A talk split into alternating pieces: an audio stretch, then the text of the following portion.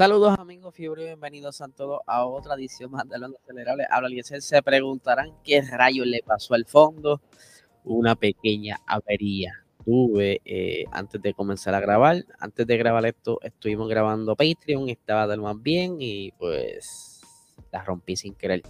Así que estaré durante el fin de semana reparando la base donde tenía el fondo. Así que vamos a darle el episodio de hoy, que hoy tenemos la previa de lo que será el Gran Premio entonces de la Fórmula 1 en Emilia Romagna.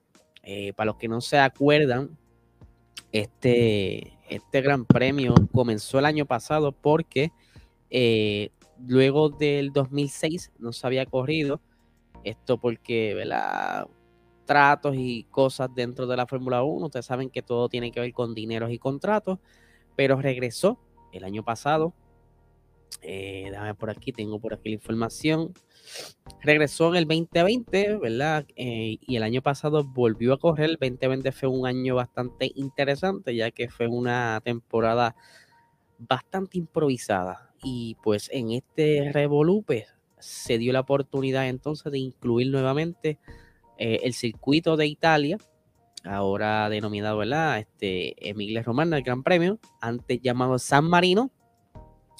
Como bien dije que desde el 2006 no corría, pero para que ustedes, ¿verdad? Hagan un poquito de memoria, el año pasado este circuito comenzó la carrera en lluvia y pueden ver esa batalla de esa primera vuelta donde tuvimos a Max y a Luis bien cercanos en esa primera curva, en esa primera chicane Así que seguiremos por aquí, ¿verdad? Repasando el podio de ese año, pues, o sea, el año pasado, la temporada pasada, tuvimos a Luis Hamilton, a Max Verstappen y a Lando Norris en la tercera posición. Luis quedó segundo y Max primero. Pues usted sabe muy bien que esa batalla se dio bastante interesante porque la estrategia fue bien crucial en esta carrera. Eh, hubieron unos incidentes en la carrera donde Luis Hamilton también, también se había afectado. ¿Se acuerdan cuando eh, se salió de la pista. Eso eh, cerca de la parte de la valla, cuando él venía tratando de cachar a Max, habían cambiado a goma media, pues aún la pista no estaba muy, muy seca, que digamos. Así que tuvo ese pequeño desliz, y, pero pudo recuperarse por suerte. Quien tiene más victorias en este circuito es el señor Michael Schumacher. Y curiosamente, quien más se ha llevado eh, de las poles en este circuito el señor Ayrton Senna con ocho poles en este circuito. Y para los que no recuerdan tampoco, en este circuito, para el 1994, cuando era el Gran Premio San Marino, perdió la vida en el Williams eh, por una falla que tuvo el monoplaza, no pudo girar el carro y le dio directo a la valla. A saber dijo cuántas millas, fue bastante rápido y pues, aunque al momento no dijeron que había muerto, eh, prefirieron esperar que terminara la carrera. Obviamente saben por qué. Esto era para poder terminar la carrera, pero mucho se habla de que él ya había muerto eh, a pocos minutos luego del accidente. Así que lo que se hizo fue pues, como un bluff para sacarlo y alguna noticia bien triste. Pero, eh, como bien les dije, estaba Luis Hamilton con ese pequeño desliz en, una de, de, las vueltas cuando tuvo antes, justo antes de la bandera roja, causado por el accidente de, eh, si no me equivoco, de Williams contra eh, Bottas. Eso fue en ese momento George Russell. Pero para los que no sepan, Luis Hamilton mantiene en esta pista la vuelta rápida al momento, el récord, a pesar de que eh, tuvo diferentes problemas pudo ¿verdad? todavía mantener el récord de la vuelta rápida en carrera. Como bien mencioné, el accidente de Valtteri Bottas y em, el, muchachito este, Josh Russell, que venía Russell recuperándose bastante bien. Era un circuito cuando siempre que hay lluvia, pues las cosas como que la parilla cambia mucho, no todo el mundo es muy diestro en lluvia ni los monoplazas tampoco, y estas personas que sí saben correr en lluvia, pues sacan un poquito el potencial y pues venía Russell bastante rápido, incluso más rápido que Bottas, y ustedes se acuerdan que cuando Russell se dio entonces para pasarle a Valtteri Bottas, pues pisó la grama, perdió el control y se formó ese revolú y pues se llevó a Valtteri Bottas por el medio. Eh, ¿Qué tenemos distinto para este año? A diferencia del año pasado, este año tenemos eh, formato sprint. Para los que no se acuerdan o no saben, el formato sprint pues, es totalmente distinto a las carreras regulares. Aquí tenemos que los viernes lleva una primera práctica de una hora, luego viene una quali regular Q2, Q3, Q1 igualito. Donde esto entonces eh, se llevará el orden de cómo van a arrancar el día sábado en la Spring Qualifying, ¿verdad? Que esto es como una carrera corta de 100 kilómetros, pero justo antes de esta carrera de 100 kilómetros eh, se llevará a cabo entonces la segunda práctica de una hora igual y el domingo, dependiendo cómo terminen esa carrera sprint, pues eh, estará entonces acomodándose la, parrilla, ¿verdad? Eh, de igual manera, la diferencia, o sea, o algo nuevo para este formato es que el año pasado, pues todos los sprints solamente se, se puntuaba de la primera a la tercera posición con tres, dos y un puntito. Ahora es de la posición 1 a la 8, repartiéndose 8, 7, 6, 5, 4 hasta llegar a un puntito. Esto obviamente es más atractivo y esto pues para darle quizás un poco un twist al campeonato de pilotos y constructores, porque mientras más puntos, pues más interesante se pone la cosa. Eh, por aquí, ¿verdad? Viendo qué más tengo por aquí. Ajá. ¿Qué cositas estarán viendo este fin de semana? Pues Mercedes va a tratar o va a estar utilizando, no se sabe si es durante las pruebas solamente, las, las prácticas, o durante la quali, pero tienen unos sidepods eh, con unas ventilaciones totalmente diferentes a lo que estaba utilizando durante estas pasadas carreras. Ahí lo pueden ver a lo que están a través de YouTube. Para los que están escuchándonos, pues les, se las describo. Se ve en la foto, ¿verdad? El sidepod, la parte lateral, con el cubre, el cover del motor desarmado. Y se ve entonces el área de las branquias, pues se ve esa zona detrás de eh, justo casi la parte del motor, una zona donde puedes respirar un poquito más el motor. Así que eso es una configuración un chipito diferente, a ver qué tal se adapta a este circuito.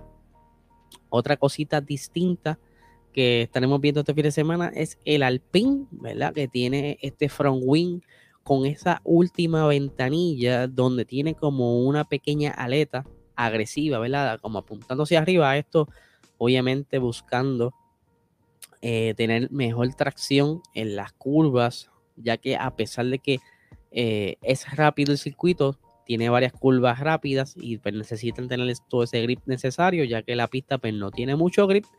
Y esto ayuda entonces a crear ese downforce que tanto necesita para entonces ir a estar más, más rapidito. Y ustedes saben que Fernando Alonso está como que bien pompeado para este, esta nueva temporada. Le está yendo súper bien, a pesar de que tiene eh, una pequeña mala suerte por ahí, ya que en, Jeddah tuvo que abandonar y en la pasada carrera pues la estrategia no fue la mejor, pero entonces ahí tienen ese front wing para probar qué tal les va en esa primera práctica, a ver si es una pieza clave para este fin de semana. ¿Qué otra cosa más tenemos por ahí? Obviamente, eh, no sé si han visto o vieron el día de ayer un post donde estuve indicando eh, que Ferrari estará utilizando un segundo motor para el monoplaza de Carlos Sainz. Ustedes saben que Carlos Sainz durante el Gran Premio de Australia en la segunda vuelta se salió de pista y cayó en la grava. Y aunque fue algo tonto durante la inspección, ¿verdad? Ustedes saben que desde Mónaco, Mónaco 2021, Charles tuvo un accidente el carro se inspeccionó, pero no se inspeccionó a fondo. Y cuando fue a comenzar la carrera, pues se topó que la transmisión no estaba muy bien del todo y pues no pudo correr. Por esta pequeña ¿verdad? metida de pata, entonces Ferrari está como que más proactivo en cuanto a accidentes y hacen un protocolo como que un poquito más agresivo para ver que nada se le escape. Y pues mientras estaban haciendo el protocolo encontraron que el motor de Carlos Sainz, pues había como que algo raro y no querían arriesgarse para este gran premio. o sea, no, no, no les conviene tener otro eh, monoplaza de su escudería que no termine la carrera. Obviamente ellos quieren todos los puntos necesarios que puedan capturar para ese campeonato de constructores. Y qué, mejor que entonces aprovechar y traer una versión de motor con más power para ver qué tal se comporta en las manos de Carlos Sainz.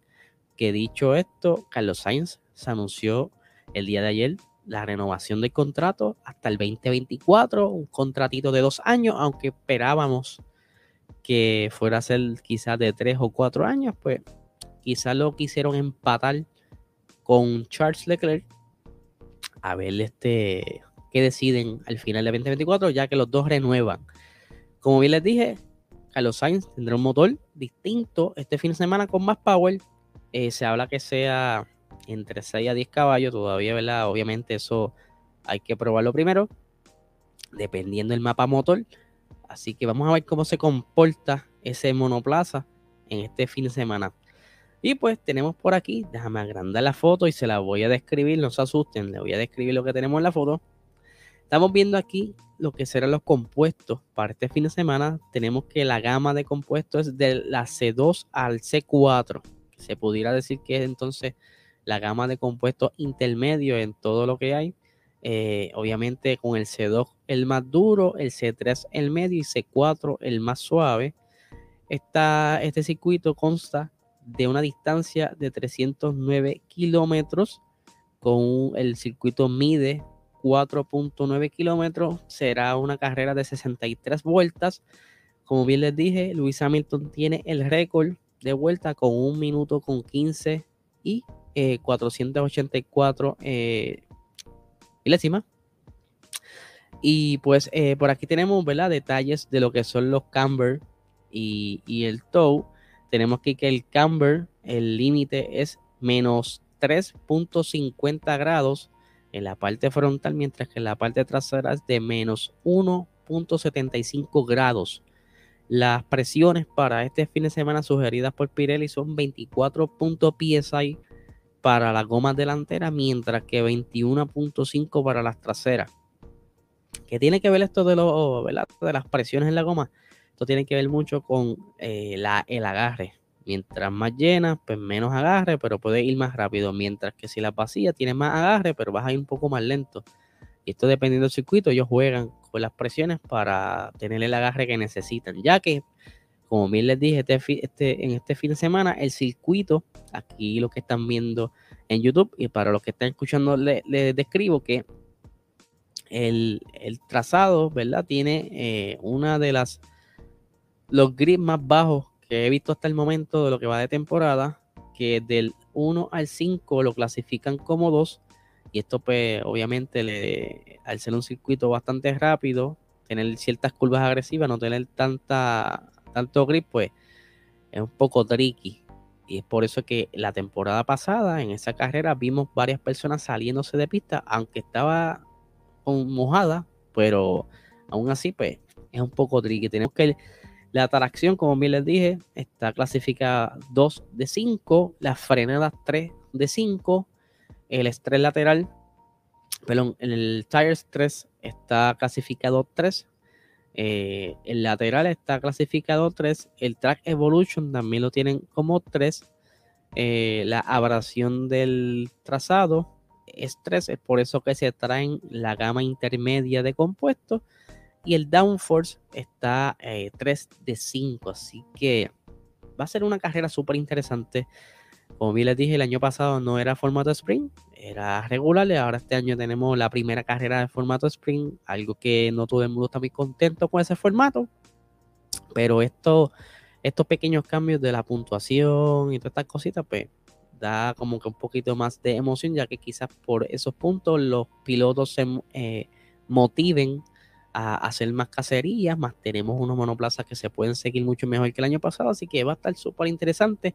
Vamos a darle los horarios rápidos antes de despedirnos. Eh, tenemos que la práctica 1 será a las 7 y media de la mañana, hora Puerto Rico. Eh, la clasificación será de 11 de la mañana a 12 del mediodía. Tenemos que la segunda práctica día sábado de 6 y media de la mañana a las 7 y media. La carrera sprint va a ser entonces el día sábado de 10 y media de la mañana a 11 y media de la mañana y la carrera será a las 9 de la mañana, eh, tempranito, ¿verdad? Para que tengan su desayunito y eso y la pasen súper. Les recuerdo también que el Corillo de Ecos me informó que van a estar pasando la carrera sprint a las 10 y media de la mañana el sábado.